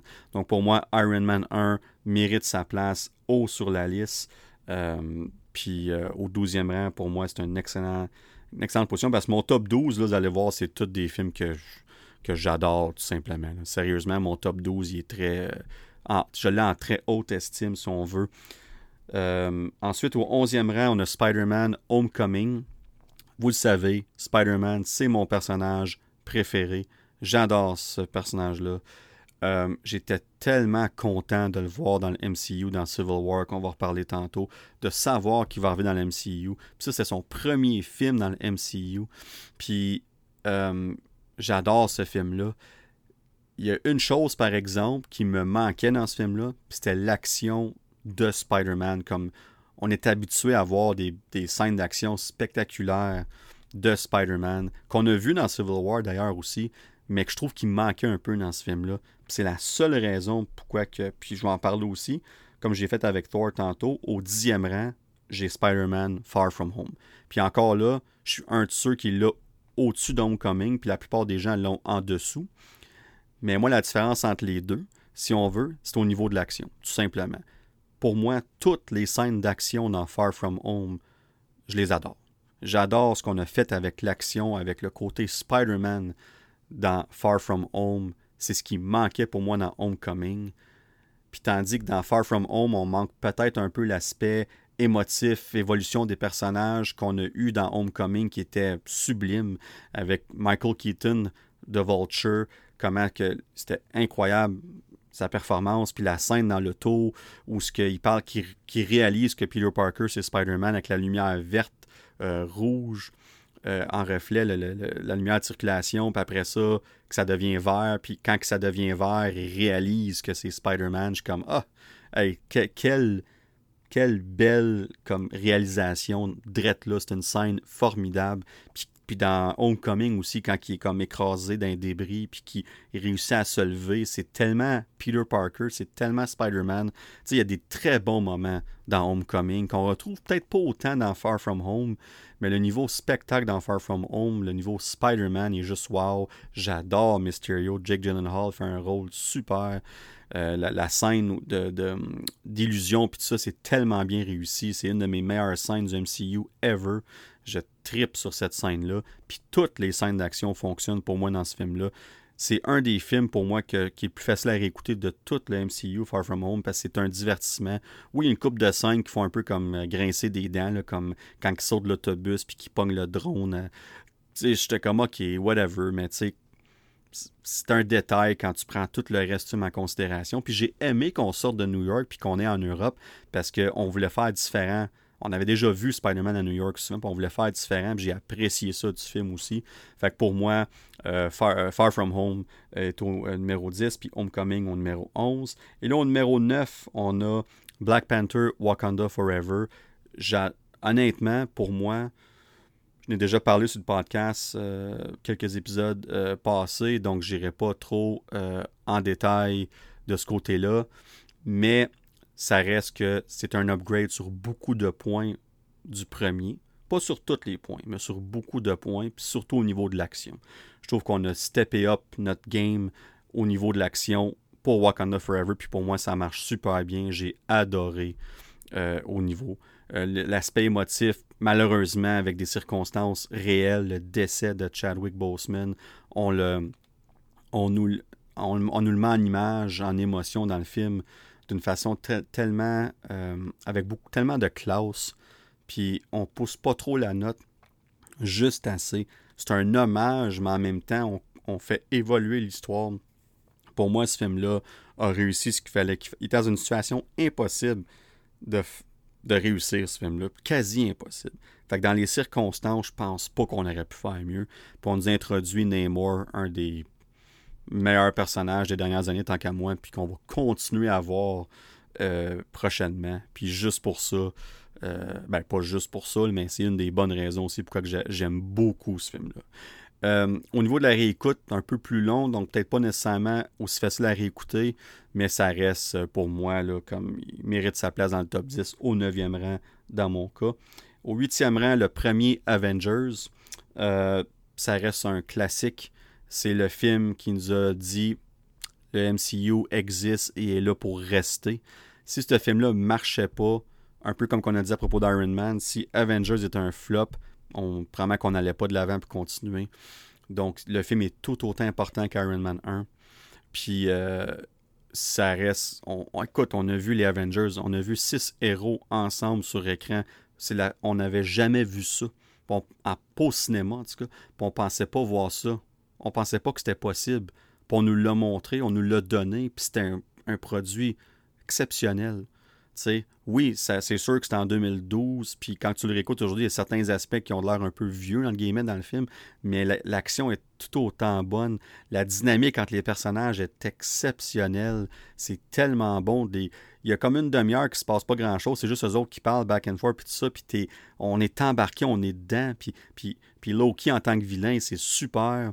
Qu'est-ce qu'on fait avec Hulk? Tout marche. Ah, pour moi, le, le, premier Avengers, c'est un film... Euh, non seulement facile à réécouter, mais c'est un classique, tout simplement. Puis, euh, il est au huitième rang de liste. Numéro 7, Guardians of the Galaxy, volume 1. J'adore ce film-là. Euh, j'en ai parlé souvent sur le podcast. Ce film-là est un ballon parfait d'émotion, action, comédie, drame. On a fait, on a pris des personnages aucunement connus, on, a fait en sorte qu'on s'est attaché à ces personnages-là, à un raccoon, à un arbre qui parle, à des extraterrestres, à un, loser, entre guillemets, un quill, si on veut, comment, comment on nous le présente au début. Puis on se rend compte comment est-ce qu'on développe ces personnages-là, puis qu'ils deviennent une genre de famille. Puis c'est tellement un bon film. Puis le troisième acte de ce film-là, la finale, le combat final, est un des meilleurs combats finaux que j'ai que j'ai vu, tout simplement.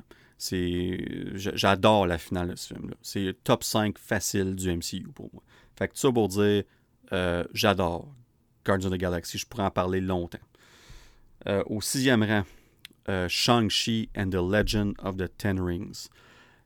Puis la seule raison qu'il n'a pas franchi mon top 5, vous allez comprendre pourquoi. Ben, vous avez une bonne idée où ce que je m'en vais avec mon top 5. C'est que le top 5 est presque intouchable rendu là. Honnêtement, ça va prendre un film énorme. Ça va prendre peut-être Secret Wars, Kang Dynasty pour franchir le top 5. On verra, là, euh, qu'est-ce, qu'est-ce qu'on va avoir comme prochainement, dans les prochaines années. Mais Shang-Chi and the Legend of the Ten Rings, c'est un film, euh, Kenton l'avait si bien dit, rafraîchissant. C'était nouveau. L'action top-notch. Les, scènes d'action qu'on n'a jamais vues dans l'MCU, de, de arts martiaux puis tout ça, super.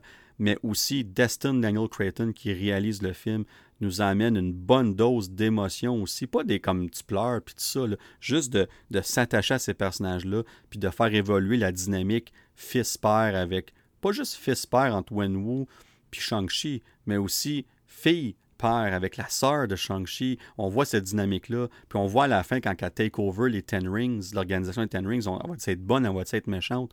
Elle dit dans le film, elle dit Moi, je, s'il ne veut pas m'inclure dans son empire, je vais, la prendre, son empire. C'est ça qu'elle fait. Qu'est-ce qu'elle va faire avec ça, on verra. Mais comme c'est. Tout, tout ça est comme. À la fin, c'est mérité, comme on a on a, vu ça dans le film, on s'est rendu là, puis ça fait du sens. Même ça devient méchant, entre guillemets, on va comprendre pourquoi, avec tout ce qui est arrivé, son passé, puis tout ça. Fait que, euh, puis Shang-Chi, c'est un, de mes personnages préférés déjà. mon seul défaut que j'ai à dire, c'est qu'on l'a pas vu assez encore. J'ai hâte de le revoir. Quand on va le revoir, ça, c'est la grosse question.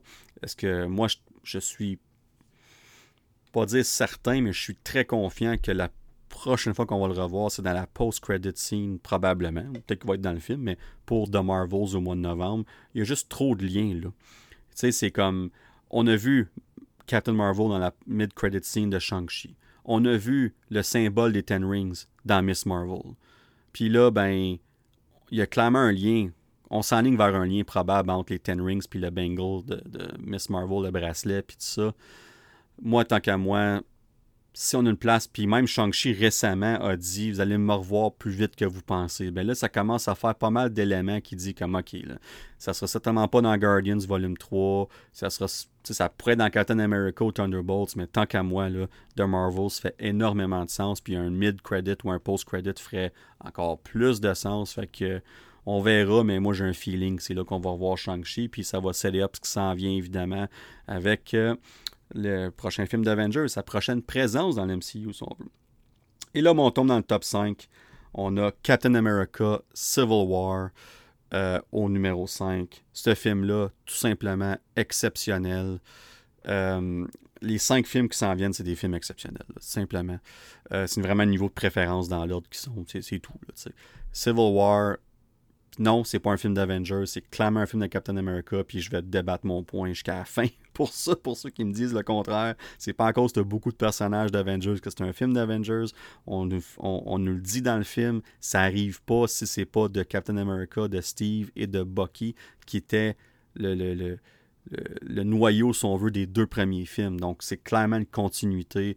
Euh, l'introduction de Spider-Man qui est ultra réussie, puis je pense à Yannick, euh, on te salue, je te salue Yannick, mais qui parle qu'on a introduit Spider-Man dans le trailer puis qu'on n'aurait pas dû, puis tout ça. Malgré tout ça, l'introduction était parfaite dans le film. Le, combat de l'aéroport, honnêtement, était aucunement nécessaire. On l'a juste mis là pour le spectacle, mais on a réussi à nous le faire, à le mettre dans le film pour que ça fasse du sens malgré tout, puis on embarque, puis puis c'est tellement bien fait. Puis la finale entre, Iron Man, Captain America puis Bucky, c'est tellement personnel. C'est ah comme sérieux ce film-là, c'est incroyable. Moi, je, ce film-là, -là, c'est comme c'est un c'est un, un, bijou, tout simplement. J'adore ce film-là. Puis là, ça m'amène au quatrième rang avec Captain America, The Winter Soldier, qui est tout autant spectaculaire, mais pour d'autres raisons. On nous met Captain America sur la map comme quoi que c'est le c'est le euh, c'est le, comme je parle de, Chris Evans, c'est le gars pour ce personnage-là. On le prend au sérieux maintenant. Il mérite d'être dans l'MCU. On va voir ce qui s'en va.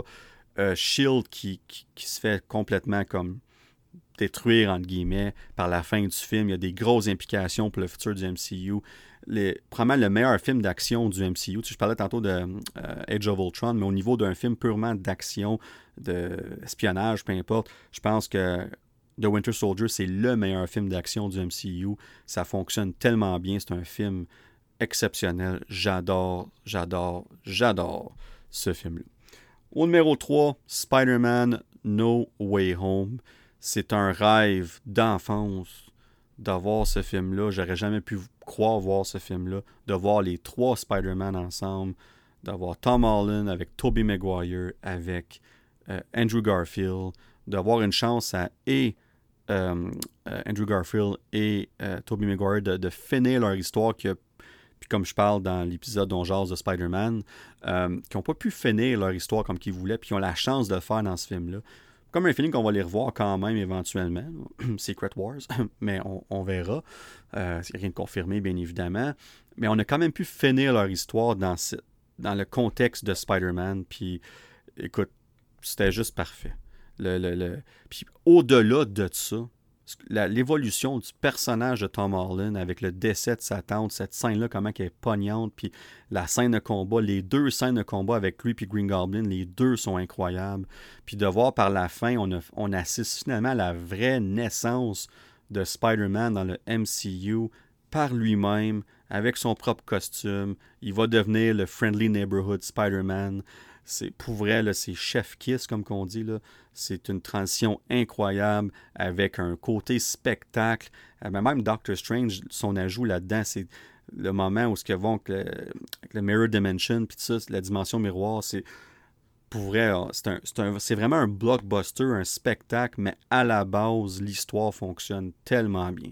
Fait que No Way Home au troisième rang. Et là, ben, au deuxième rang, les deux premiers, vous le savez, on est rendu là, il en reste deux.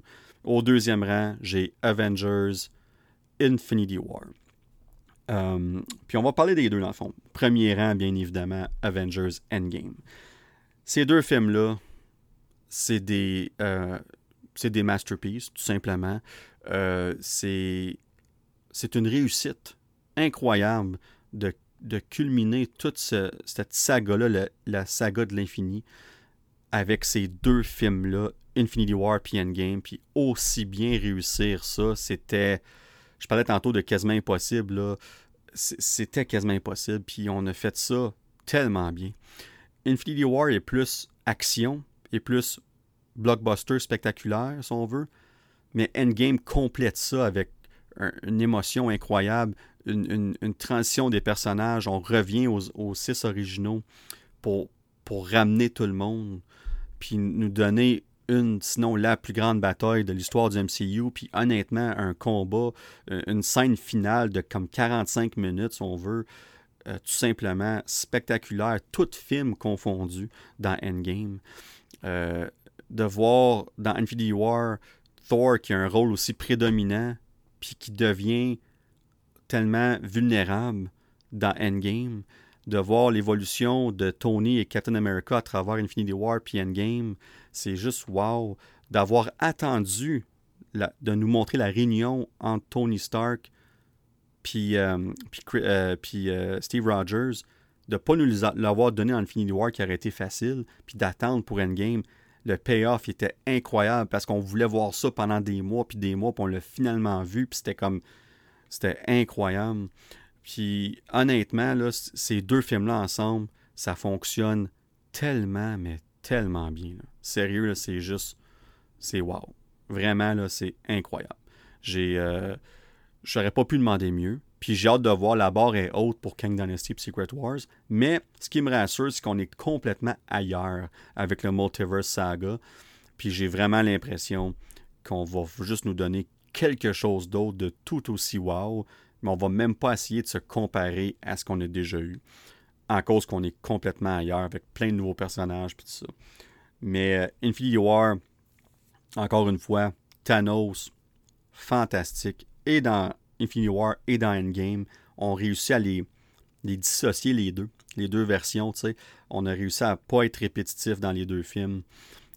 Thanos est le principal personnage de Infinity War plus secondaire dans Endgame, mais c'est fait comme ça. Ça marche très très bien. Il est tout autant menaçant dans Endgame quand on le voit, par exemple. Puis, euh, puis dans Infinity War, on voit aussi son ballon, comment est-ce qu'il y a juste une mission à accomplir. il est plus comme, euh, pas laid back, mais comme lui, comme moi, je veux juste, je veux juste accomplir ma mission, c'est tout. Je tout faire ce qu'il faut, mais une fois que je le fais, c'est fini. Tandis que dans Endgame, c'est le Thanos du passé, puis il est vraiment comme, il est vraiment comme il n'est pas là encore.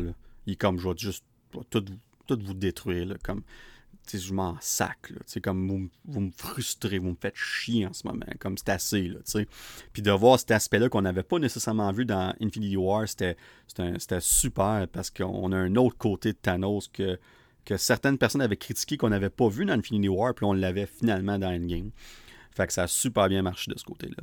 Puis euh, évidemment, de voir des gros moments comme euh, Captain America qui prend Mjolnir, c'était juste, le monde, ils ont capoté dans le cinéma. De voir le retour de tout le monde à travers les portals, les, portails de Doctor Strange, puis tout ça, c'était. J'en parle, j'en ai des frissons trois, trois ans, quasiment quatre ans plus tard. C'était incroyable. Fait que ça nous a donné des gros moments forts, des super bons blockbusters, mais bien balancé avec une bonne histoire narrative, des bonnes émotions. Pour vrai, ça se compare à d'autres blockbusters du même niveau dans d'autres franchises. Il n'y a aucun doute. C'est des films de très, très, très haute qualité. Puis on a réussi sur toute la ligne, tant qu'à moi. Euh, puis je prends en parler des heures, comme il y a plein de choses je pourrais parler encore. mais pour vrai, ces films-là méritent d'être au top 2. Puis oui, j'ai mis Infinity War deuxième, puis Endgame premier. Puis, mais je pourrais les interchanger. Pour moi, j'ai mis ensemble. Mais la seule raison pourquoi Game est au-dessus d'Infinity War, pour moi, c'est le côté émotif, l'interaction entre les personnages. Euh, pour moi, c'est plus présent dans ce film-là. Puis, comme je disais, j'étais excité l'idée de, voir la réunion entre Tony et Steve. comme, oui, il y a tout le, spectacle qui s'en venait, puis le retour de tous ces héros-là disparus. Mais comme, pour moi, tu sais, comme d'être excité pour quelque chose de même, c'est parce que quelque part, les autres films ont fait leur job comme du monde. Puis ça le, ça le pay-off solide dans Endgame, tu sais. Puis, euh, puis de voir la. Je reviens à Infinity War vite fait, de voir Thanos réussir de faire disparaître la moitié de l'univers. Puis de finir le film comme ça, ça a pris du goût solide. Puis ils l'ont fait. Puis ils ont été de l'avant. Puis c'était comme un, un, un méga, méga succès. Puis good for them. Fait que euh, pour moi, c'est ce qui complète le Nerdverse Classement, notre top 31 du MCU. J'espère que vous avez apprécié. Je suis sûr que vous ne serez pas vraiment d'accord avec mes choix. C'est correct. C'est ça que c'est, c'est subjectif. On est là pour avoir du fun. J'espère que vous allez partager vos choix sur Discord, sur Facebook, peu importe. J'ai hâte de voir, de lire, d'entendre vos tops à vous autres, bien évidemment.